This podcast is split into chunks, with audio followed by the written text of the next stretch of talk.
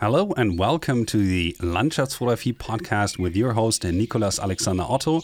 And as you might guess from my name and the name of the podcast, this is usually a German format, and I'm a German speaker. But once in a while, I like to introduce my German audiences to some international guests. For that very reason, I switched to English, which is not my native tongue, so bear with me. This time around, I have Italian photographer Isabella Tabacchi with me, and she's one of the most influential landscape photographers of this day and age.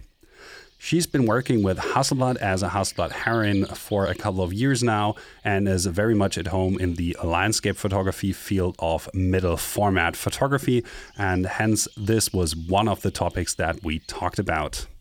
Since she has a very intuitive and also very complex way of editing her images due to the lack of focal plane in medium format photography. One of the topics that we also delved a little bit deeper into was the topic of image editing.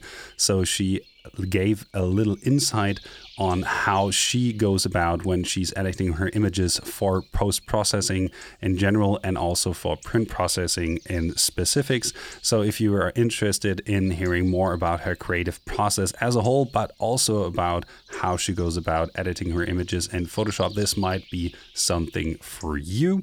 And also, we've talked about her venture into Hasselblad, as I've mentioned before, and a couple of things about her daily routines as well as as how she came to be a landscape photographer working full time. And if you're interested in seeing more work of hers, you can either check out the simple and easy method, which is just go to my homepage, which is called uh, nicolasalexanderotto.net, and check out the show notes where I gathered a couple of the images that we actually did talk about in the podcast. Or if you want to see her full portfolio, go to isabellatabacchi.com and all also to isabellandscapes.com, which is her print shop. It's a separate page where you can order most of her images as a fine art print. On her website, you can also find all her offerings for post production on your images. So if you want to learn post processing in a style of Isabella, you can do that there. She also offers video courses and all other types of shenanigans, as well as some photo tours where she guides you through some of her favorite landscapes. So do be checking those out. As far as my workshop offerings and photo tours are concerned, I usually tend to German clients, as the agency affiliations that I am in are usually for German customers. But on the other hand, I might be offering something for more internationally inclined guests this fall with my friend Cody Duncan on the islands of Senja and Lofoten Archipelago in Norway. So if that is any of any interest to you, you feel free to just get in contact with me as these are not yet on my homepage, but will be added very soon. And since Cody is also a native speaker, being from California, uh, English and English speaking clients would be perfect just as well. For everybody who's listening in Germany, you can just check out what's on my homepage as of yet, but there will be more for 2023. Uh, as the months go by. So, probably more on that in my next German language podcast. And with that, I think I should just leave you with my conversation with none other than Isabella Tabacchi in the what I think is now the 66th episode of the Landschaftsfotografie podcast. So enjoy very much and thank you for listening.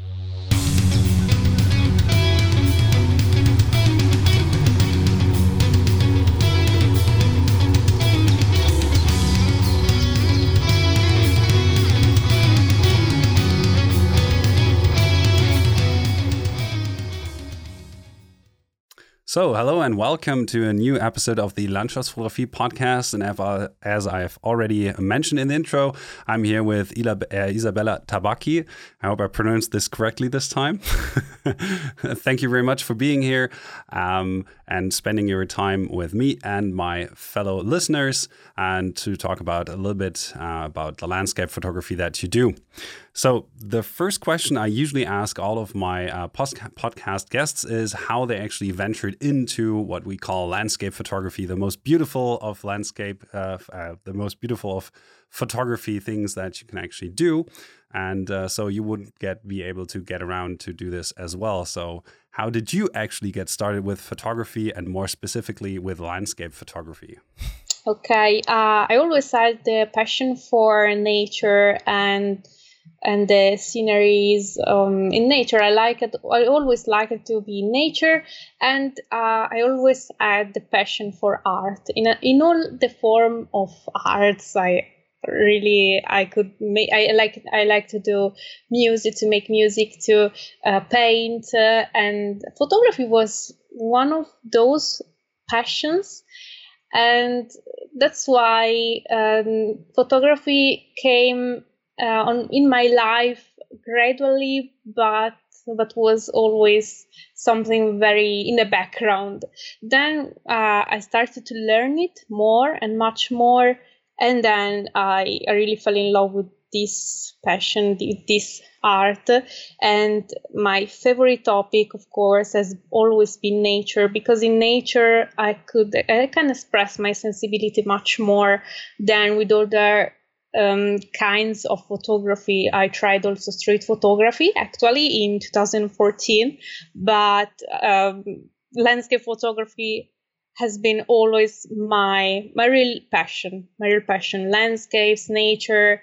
Uh, I, I love to to go hiking and discover new places, new landscapes, and um, I like to see so many points of view in uh, in photography, in landscape photography. So um, it it takes all myself, all my sensibility. So that's why I decided to get in landscape photography. Yeah, so you just mentioned that you also were into other kinds of art beforehand. So I guess during your uh, adolescent period, probably you were into painting as well, I guess, because uh, when I look at your work, which is very painterly these days, I would say that it's somewhat informed maybe the style that you adapted over the years. Or what other kinds of art were you into in your younger years? Exactly. Exactly. When I was a child, I loved to draw to draw. I love drawing and I loved uh, really drawing, but also painting. when in my in my class, I, I was one of the best in in uh, in the art subject. So uh, yes, that in fact that's why in photography I I like my pictures are uh, similar to paintings, using several techniques, and that's why yeah, painting has been uh, my first thing than photography because photography is something uh, between more immediate but more realistic but something in between. Yeah like usually you would say um, there's a certain quality to photography that says there's a, a certain aspect of, uh, of authenticity because usually like even in these days some people still believe what they see is actually real and in painting it's an abstraction of something that you see to a certain degree. And i think your photography is somewhere in between and we'll get to that sort of topic a little bit later on because I first wanted to ask a little bit more specifically about how you actually got into photography because you said it's already like it's always been there for a certain extent.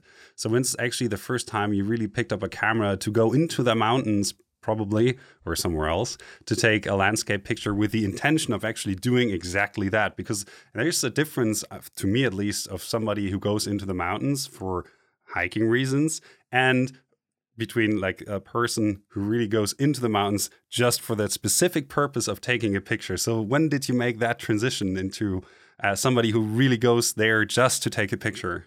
Exactly. For me, for me, when I go hiking or when I go in a landscape, uh, I always have to to register to record my memories. To record my memory, absolutely. I can't I can't uh, stop to record my memories in pictures. And if I go on, on a beautiful place, I always have to take something at home from it. So it's very important for me. That's why it's a mix. It's a mix between uh, loving nature but also immortalizing it. I guess immortalizing is, is uh, sort of the right word because I guess that each image these days is somewhat, um, well, historic. Actually, um, since we just talked about this uh, a couple of days back when I posted that picture from the uh, little huts at Schlehdorf, which now burned down, and the first thing I thought thought was, okay, now it's historic, and you've been there as well. So I guess, and, in a certain way, some things that have been photographed become historic um, when they're no longer there as some some sort of of icon of a place that's somewhat well now well a relic of a past gone by. I mean, uh, it's not that much of a tragedy to lose these little houses. Um, if we look at the broader political picture right now, right, there's other things to complain about. But I thought it's interesting how something like a picture that I took a couple of years back probably has changed its meaning simply because what I took a picture of no longer exists.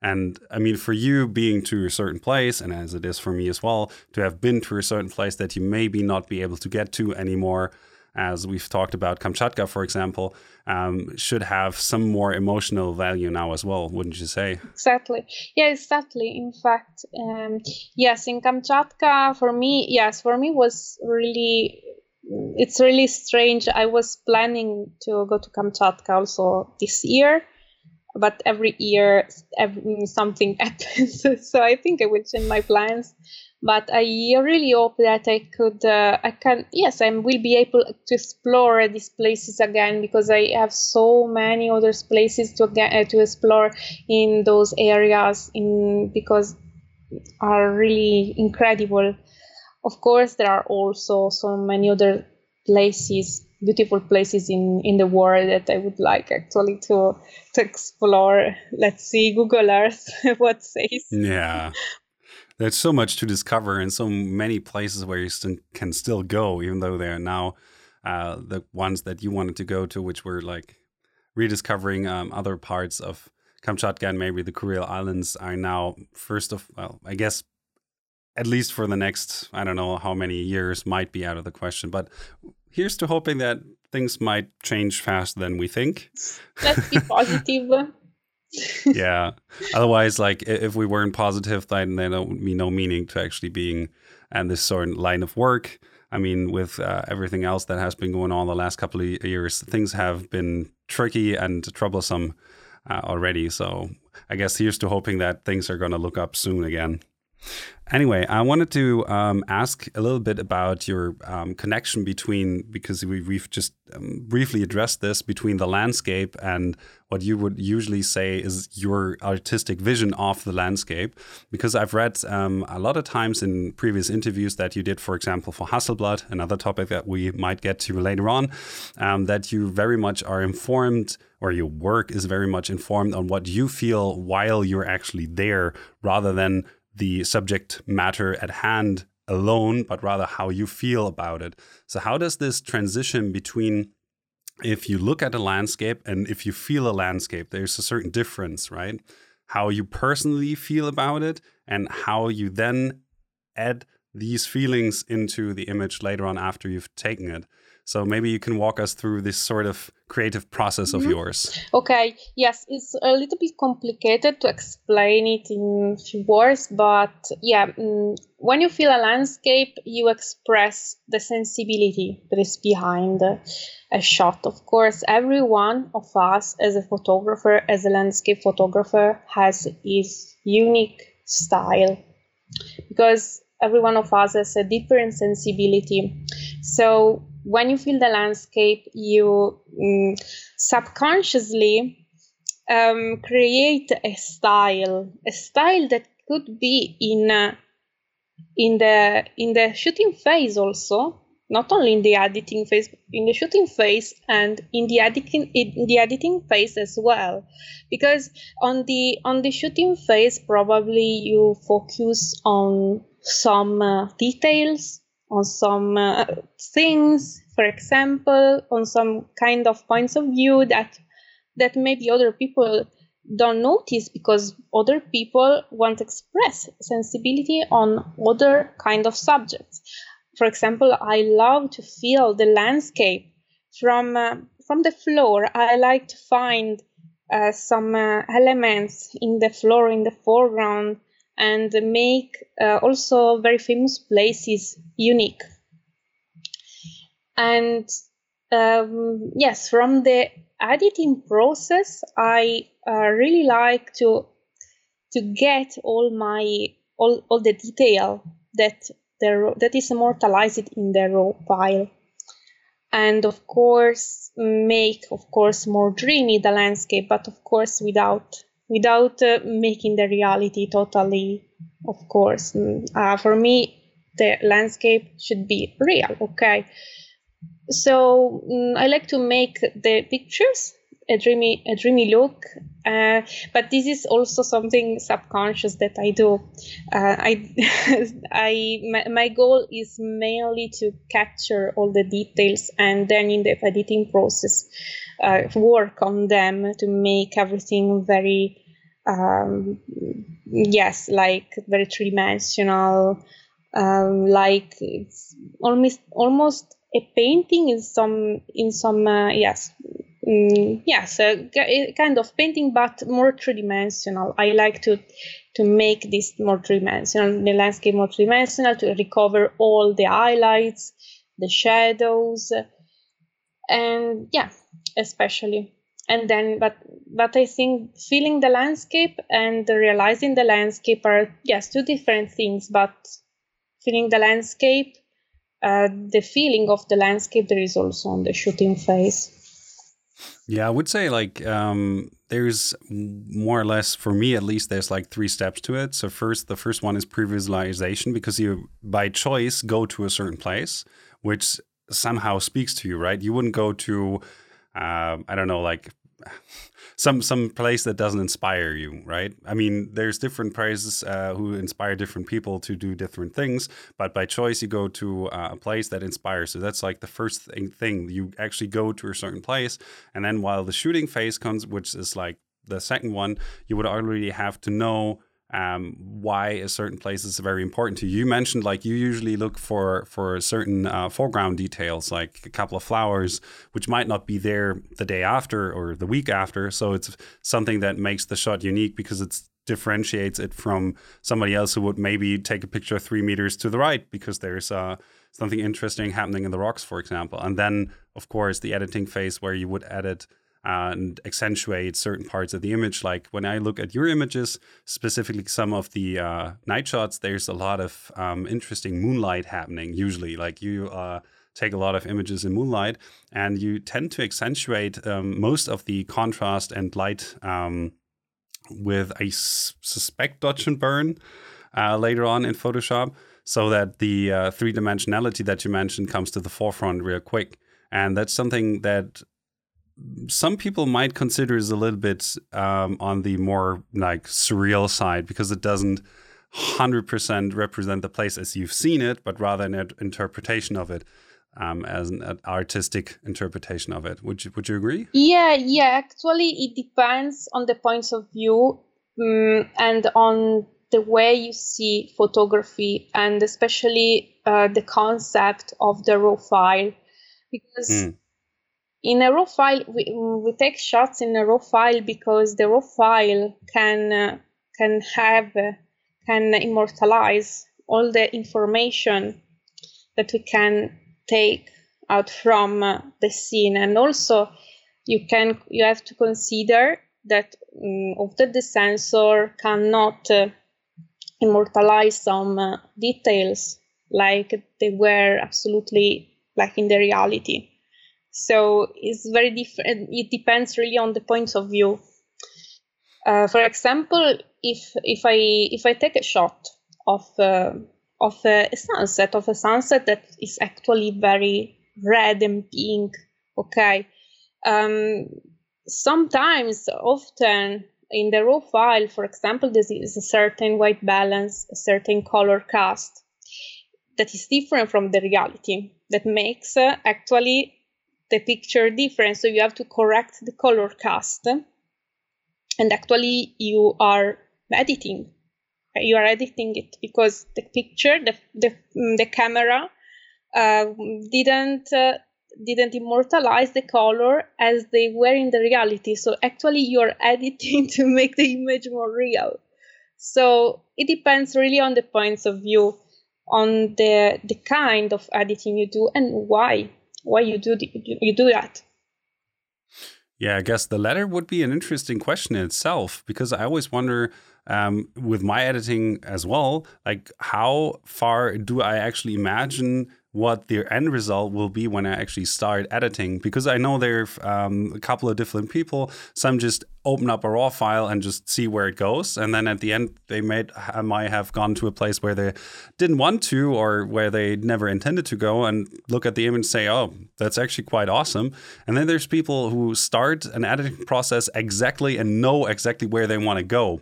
So, which type of those would you consider yourself to be? absolutely it's very important to um, to make a plan about the needs of the image because because otherwise if uh, if you don't make a plan for example you, you don't make a list of uh, the mm. exit uh, of the yes of the needs of uh, the picture of course you don't know where to go and and then you get lost of course you have to um, to make a plan of your editing for example, okay, this scene needs, for example, a better color cast. The color cast is not nice. For example, uh, there are some uh, shadows that needs to be recovered, or there are some details that need to be much more popping out, much better. Okay.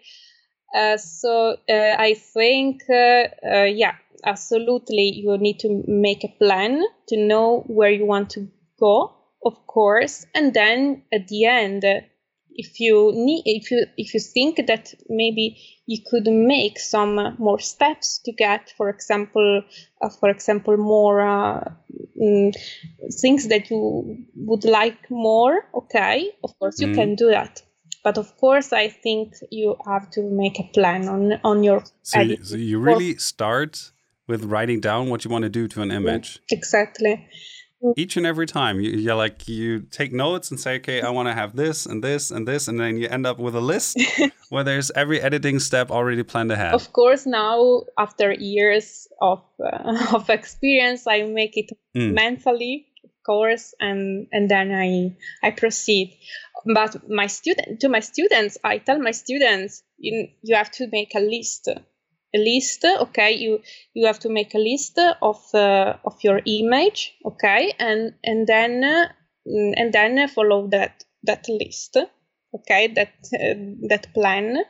But then of course after years after some some period of experience of course it will become uh, natural of course ah, just okay. to be actually mental but Yes, at the beginning, I tell my students you have to make a list, make a list for homework and about your editing process. Yeah, because it's better. It helps a lot because otherwise people get get lost and don't know actually where to go, and then they start to make a lot of stuff, a lot of editing, and over over edit too much some things in a not nice way. Yeah, I guess there's uh, one thing that I actually uh, again took away from my last couple of workshops that I uh, just ran on Lofoten Islands and also in, in, Norway. That whenever it comes to editing, people always seem to go with the fastest route they can take, which is like uh, they open up Lightroom and then they have this dehaze slider, mm-hmm. which I'm not quite sure what is called in Italian, but they just yes. rip it to like 70% and then they're done. I'm like,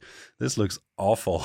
with, with, a lot of things, it goes with like minute little details, um, going through very selective editing stuff. And I guess uh, you also run, I think uh, I've just seen this on your homepage that you run. Um, uh, courses, editing courses with uh, Tony Kuyper's uh, action panel and stuff like that. So I guess that there's a lot of um, selective work going into your images as well if you use these sort of tools. So I guess it makes sense to be having a list if you have like all these minute details that you have to keep track on. So yes, um, how did you how did you start actually teaching um, post processing as well? Uh, I yeah uh, I started to learn the the Tony Kuyper techniques in 2015 when I was when I was um, yes finishing the university because uh, I really liked those techniques. And when I learned luminosity masks, uh, it opened up a world to me and that's why I started. And and then when people saw my style on social media, they started to ask me coaching, and I say yes, perfect. Why not? so actually. Uh, actually, at the beginning, I didn't know actually how I wanted to work with photography. Mm, but then, mm, yes, I, they started to ask it. A lot of people started to ask me asked me techniques, uh, how, when, yes, the Skype coaching and things like that. And I started. And since then, yes, I, I, yes, always, now I'm, I'm also making some full, some full workshops, full courses, always one to one because I prefer much more individual, individual, mm. individual coaching because it's much better and um, people can uh, can get a, a personalized experience uh, on them. And also i make also separate coaching about multiple, multiple exposure focus stacking or or also single shot and night photography things like that yeah, I guess we'll come to uh, focus stacking a little bit later on um, because that's a very important part of your workflow now mm -hmm. these days that you are actually um, uh, Hasselblad Heroine and working with middle format, that is.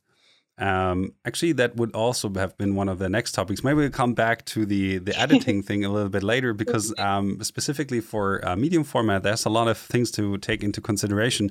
And I am a full frame shooter, so I mm-hmm. wouldn't know much about it. But I've been on the road with uh, a friend of mine who's actually a Phase One um, ambassador, Mark Kögel. Mm-hmm. And uh, when I was uh, on road with him, and he took a couple of pictures and everything, we talked a lot about the depth of field issues and all these other things that changed for him when he made the switch to uh, medium format. So uh, maybe we'll get back to that as well a little bit later on. But first of all, um, I wanted to ask, like, how did the corporation with um, Hasselblad, probably the most prestigious of brands that is out there, actually come about? So how did you get to work with uh, such a prestigious brand? Uh, yeah, uh, yes. When uh, when we were in Photokina, I started my collaboration. It was my uh, when we met in Photokina. yeah. Day. In fact, wait, well, that that was back in 2018, I think. Yeah, was it at the end of 2018? Yeah, yeah exactly, exactly. I think uh, how many years ago? I think three, four, three years and mm-hmm. half years ago. Yeah, exactly. Oh wow, it it it looks like yesterday for me. I know, I don't know, and yeah, and. Uh, I li- uh, I wanted to uh, to ask them collaboration because I like uh, I wanted to switch to medium format. It was since already some um, some time, some years. I was thinking to switch to medium format because I like to print a lot. I like to have very big files. I like to work um, I like to work a, a, lot exactly. I recover all the details in a very good way on my files. I like mm, I like the the, the high dynamic range, the three dimensionality. Uh, I thought that that was very good for my work for the for the pictures I actually do. That's why I asked them collaboration, and uh, and yes, then I I started to test um, my Hasselblad in Kamchatka, in Namibia, and uh, and then since then I I I felt uh, I felt quite happy about it, especially especially with the X1D2. I felt uh, even more happy, and yeah, and that's why yes I I asked them. Uh, I was uh, I was very sure about. Uh, a good yes a, mm, a good switching about it. and I like so, so what, what a lot. Yeah.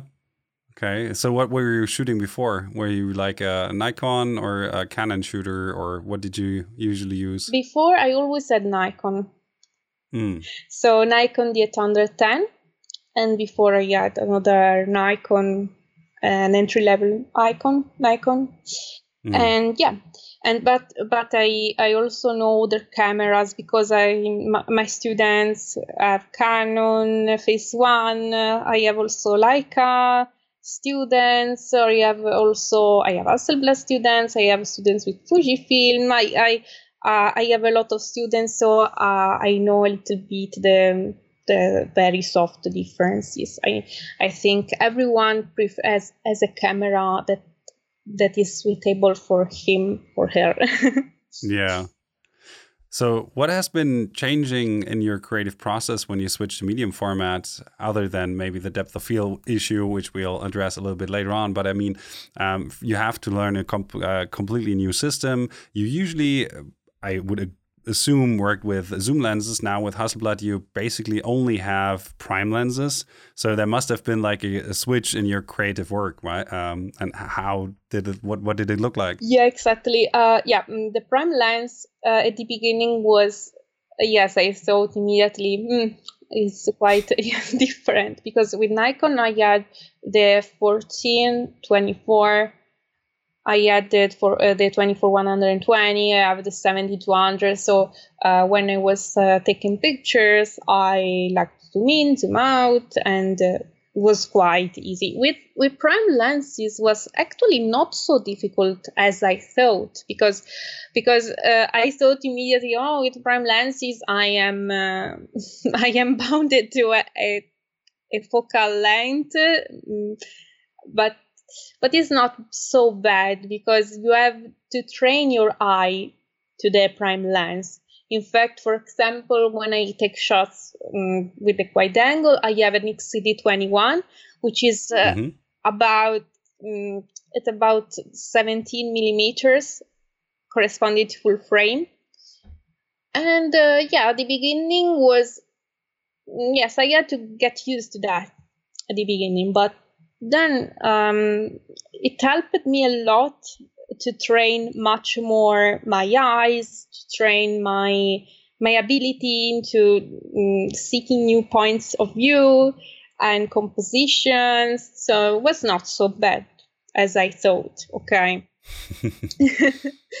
and yeah, so it was good. And uh, this was, but this was yes the first uh, the first difficulty but uh, it was not actually a difficulty. I was. So, one a question mm -hmm. maybe um, that is very much akin to the topic. So there's, um, I think, a 21, a 35, 45, like a 70 millimeter lens. So there's like um, little increments of the focal length that you can use. Do you usually have a lot of fixed, um, as a, a lot of, of uh, prime lenses with you, or do you just take two or three?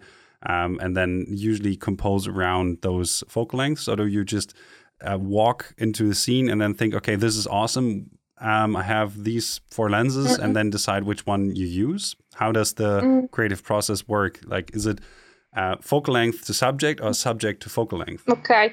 No, actually, actually, I I take all my lenses with me because actually they are just the um, 21, uh, the XCD 21. There's the wide angle, the mm-hmm. the 30 the 30 is very good if uh, if i don't want to to get my far subjects too small uh, like for example mountains for example the image with the matterhorn and the roots i took it with mm-hmm. the xcd 30 because otherwise the matterhorn was too little and and also i uh, i take also the 45p which is a medium a medium focal length and the 135 plus the 1.7x x um, the multiplicator yeah. exactly mm-hmm. and they are so they are not so heavy especially the 45p is very small it's like uh, very it's not so thick it's very very small okay. and very light also the um, the 30 is very light, is very it's okay. Uh, the the heaviest, of course, is the telelens, and yeah, mm, the wide angle is okay. Before I had my huge wide angle, and my Nikon, my Nikon wide angle is the the one uh, the the fourteen twenty four, which is quite quite. Yeah, I had that one as well. It's like huge, weighs around uh, one point two kilograms, has a uh, like a huge bulb element and it's really well un- unhandy these days. I guess with mirrorless and everything going on, uh, nobody would like to use such a lens anymore if they can get away with something else. I guess. No, exactly. Uh, in fact, uh, I sold it. Also, my my old Nikon, I sold it. Yeah, I guess yeah. if you're a Hasselblad ambassador, I would guess that working with Hasselblad makes more sense than old Nikon equipment, right? Yeah, exactly, absolutely. Because um, uh, at the beginning, I I thought about uh, having it as a second camera, but mm. was too heavy, too heavy to take it around uh, all, all all the times, and I never used it, and that's why I sold it.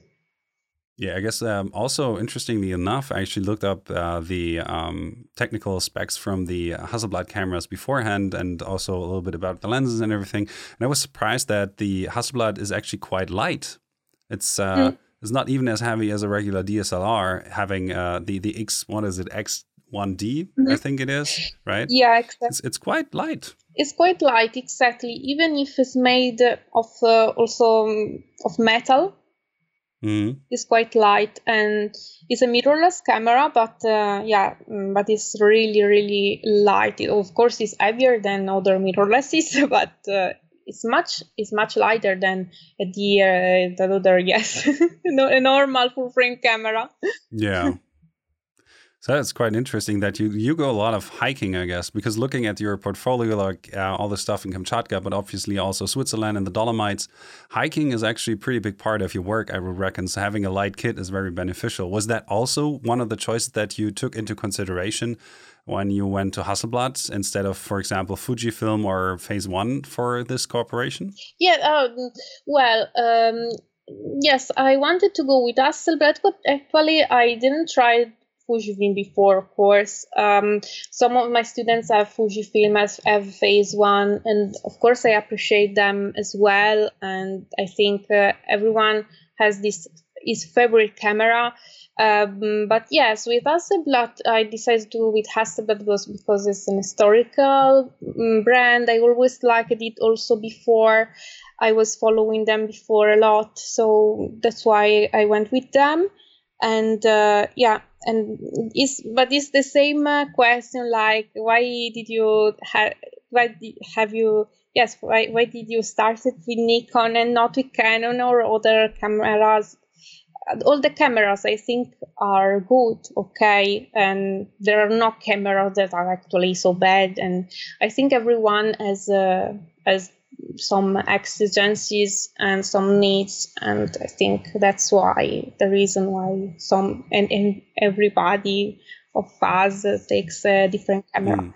but yeah of course um, i like it that brand i like it um, also um, the kind of camera how how it was and just yeah like it was not the, how it felt like in your hand, right? Exactly. Yeah. And then and then I uh, when I was with them when I tested their product uh, their products I was happy. I was happy with their products. Uh, there were not things that made me get away or made me say, "Oh no, I'm not happy with it." And so, so um, that's why. But of course every one of us has different different exigencies maybe some uh, some things uh, some uh, some yeah some features uh, some people don't like in some brands or so they need other brands. It's different from every for every yeah. one of us I guess though that one of the considerations that you have to take into account when you go um, medium format is that you lose a certain amount of depth of field, which is something I alluded to beforehand.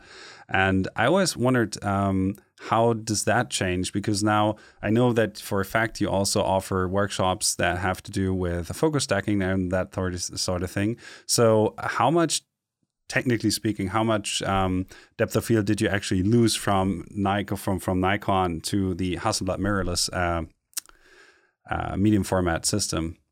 So technically speaking, how, how does this change your creative process in a way? Yeah, actually, uh, with the uh, yes, with full frame, uh, some in uh, several in several um, occasions, uh, I could take shots, take unique shots, take just one shot um, without making focus stacking. Also, in some, um, also when I wasn't, there were not uh, so many plans on the depth of fields. Okay, uh, with Hasselblad, I have to make it more often. Of course, um, also with medium format uh, in general because mm. uh, yeah uh, because there is um, more three dimensionality on the sensor the sensor is very big. So you get more detail of course you get much more detail um, but of course uh, you have uh, you have to make several shots to focus also all the plans of the depth of field of the image. And yeah so you have to use focus stacking often of course for uh, regarding shoot uh, yes regarding images like um, like the usual my usual images where i take shots behind the flowers mm, from the floor. I also with full frame i had to use focus stacking as well because of course um, you are you you are behind behind some uh, some other some subjects and of course you are close to the floor and behind so you need absolutely also in full frame. Um, but of course yes with Hasselblad you need with full medium format you need much more much more to uh, to make focus stacking. And yes uh, there are two kinds of focus stacking and uh, the first kind of focus stacking the sim the the simple focus stacking as i call it um, where mm, the elements of the image don't move.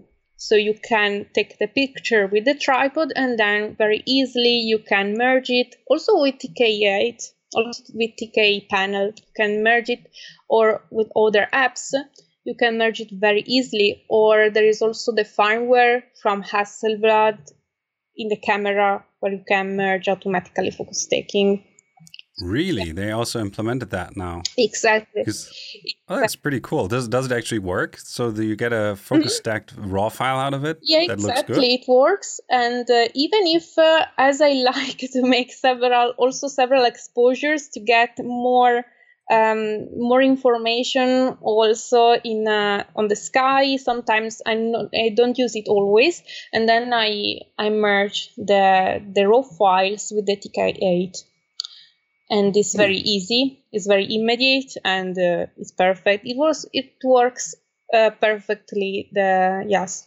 In the okay. most of the circumstances or otherwise it's very easy to merge it with the masks. And the hard focus stacking as i call it because it's hard it's difficult and is uh, is a focus stacking where you where, where there are there are the elements that move slightly or less slightly because of the wind. So, of course, when you are merging the pictures, uh, you have to face uh, the problem of uh, of the blurred elements that come out uh, behind the focused elements. So you have to somehow to get rid of them. and uh, of course of course yeah in this uh, mm, this process i of course i have my manual technique that um, that is quite useful when uh, when the other softwares or apps because there are for example several apps like um, like for example Helicon Focus or the ah, have you ever used Maker. it yeah uh, they they can merge them and they can also clone automatically uh, the blurred the, the blurred mm, parts. Yeah, because that's usually like like the issue. If you have something out of focus in one shot and in focus in the next one, that usually the borders do not align. And when I do that sort of focus stack, I always have to do that manually, like with a patch tool or with a copy stamp. Um, and try to edit in those areas because there is no information in the uh, in one of those two files that actually uh, is aligning. And I've always wondered whether or not Helicon Focus Stack is actually able to do that for you automatically to regards that it actually looks good. Because that's one of the reasons why I usually am way too lazy to actually edit the shots where I know that I should have focus stacked.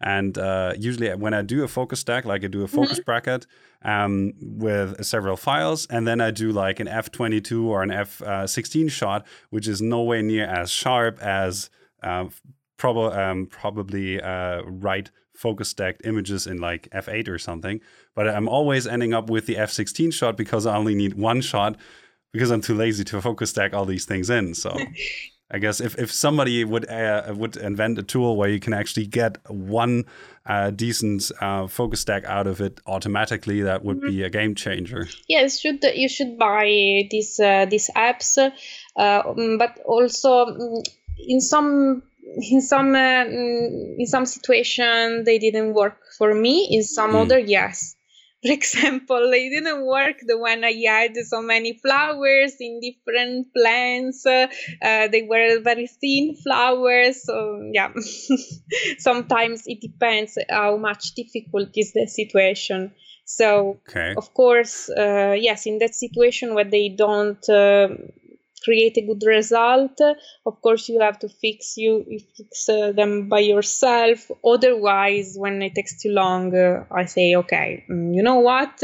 I use my manual technique uh, and it's okay it's better. Okay.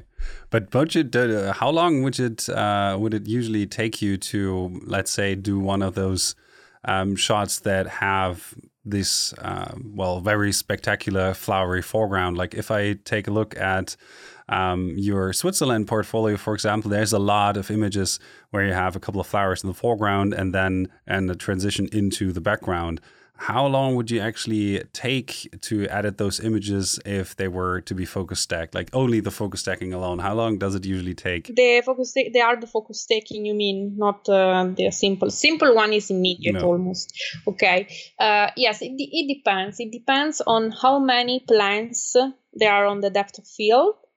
Mm. so how many flowers in which uh, plant in which part of the image they are are they? And um, because uh, for example, in the images from Switzerland, for example, the images from uh, of the gentians, of the yellow gentians, uh, in one image there were there were four gentians, and they were on the same plan.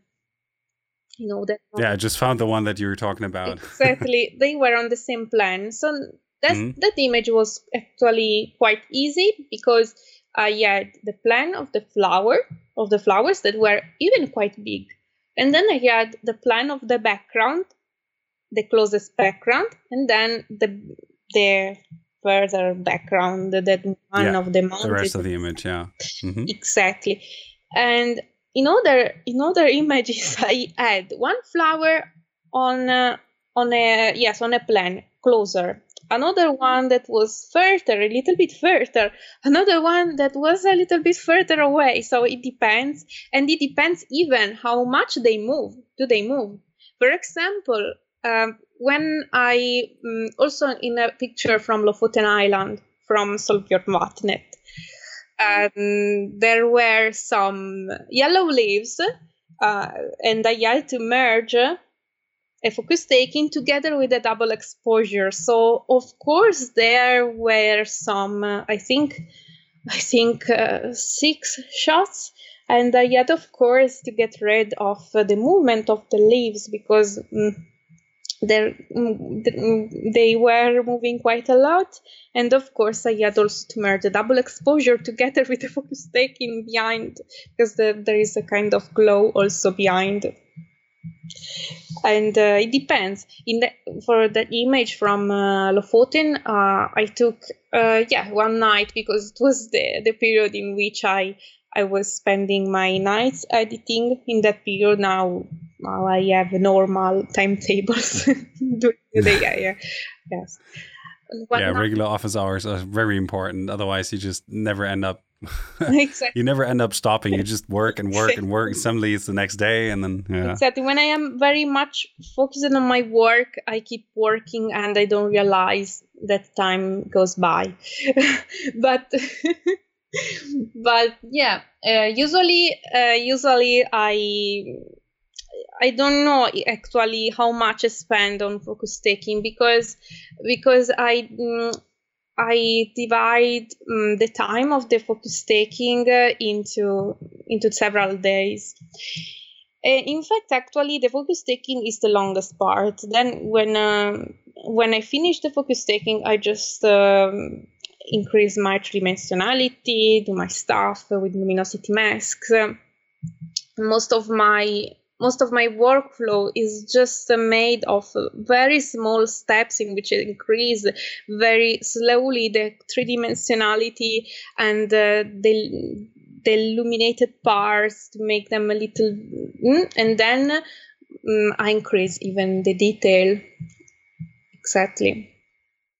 Yeah, I would reckon that uh, sometimes, uh, as far as you just said, uh, with focus stacking being the part that takes the longest, um, I always envy people that have like micro four thirds cameras, or you know, like the Olympus one where you just push F11 and then everything is sharp, no matter how close you are to your subject and stuff like that. Because that's one of the things that always keeps me from going to medium format, is mm -hmm. that I would have to do even more work uh, with all the, um, the the depth of field issues. Now, listening to you saying like, okay, that takes me uh, sometimes even several days is pretty frightening. I gotta say. So, uh, kudos to you for actually putting up all that work. No, if uh, it depends. If you if you are not like me, that I want absolutely to get those uh, uh, extreme points of view with flowers very close and uh, from the floor everything like that is okay or, okay. or if you take shots um, with yes with flowers with elements or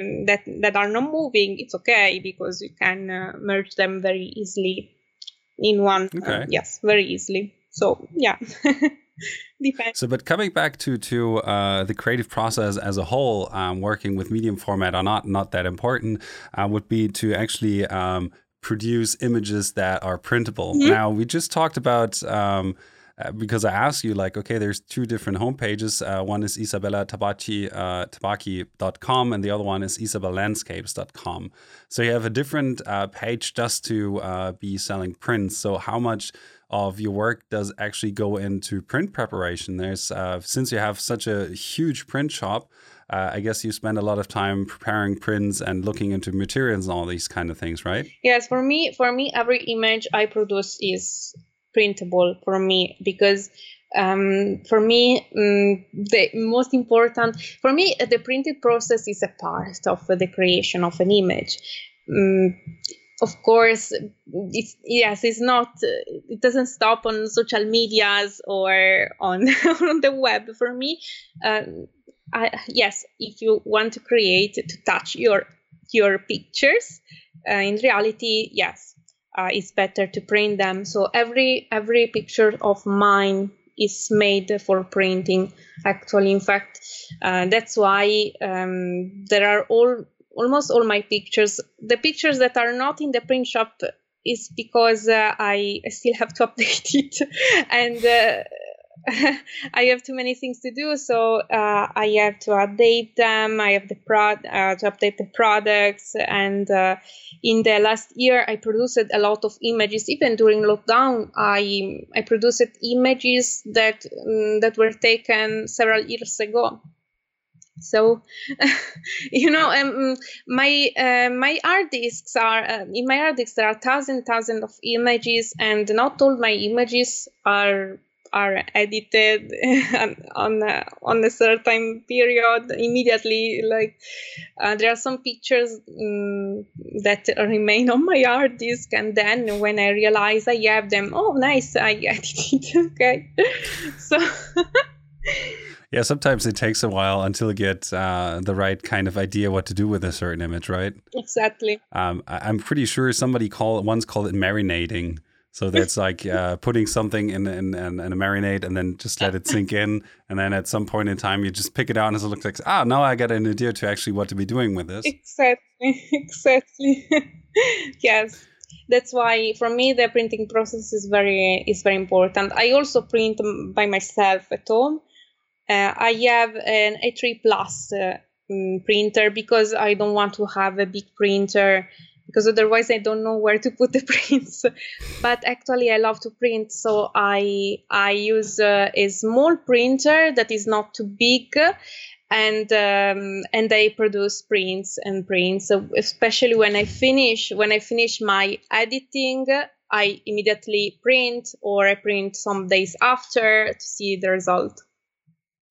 Yeah, because it feels way better than uh, to just be looking at, up at a couple of pixels. I mean, you can you can see it right behind me. My listeners probably can, but I'm sitting in front of a uh, a bunch of my prints now as well, so I exactly know how that feels to be holding something in your hand that you've been working on for sometimes even up to a couple of years, as it seems. Uh, so it's uh, something that for me is very important as well, and sort of is the end product of a creative process. Because i know that there for a fact i mean this is we could talk probably years about this topic alone but print preparation is something that takes a lot of, of time like with soft proofing getting the right materials and then having a calibrate monitor and every all these sorts of things. So i guess that's something that you had to learn uh, over a couple of years as well right? There's no there's no end of learning about basically uh, about printing right? Exactly yeah. Uh, from for my yes, for my printing process, for my editing process, now I have a, a self-calibrated monitor, a monitor that self-calibrates mm, by EIZO. Uh, I made this investment because I I edit every day. I work every day on my images.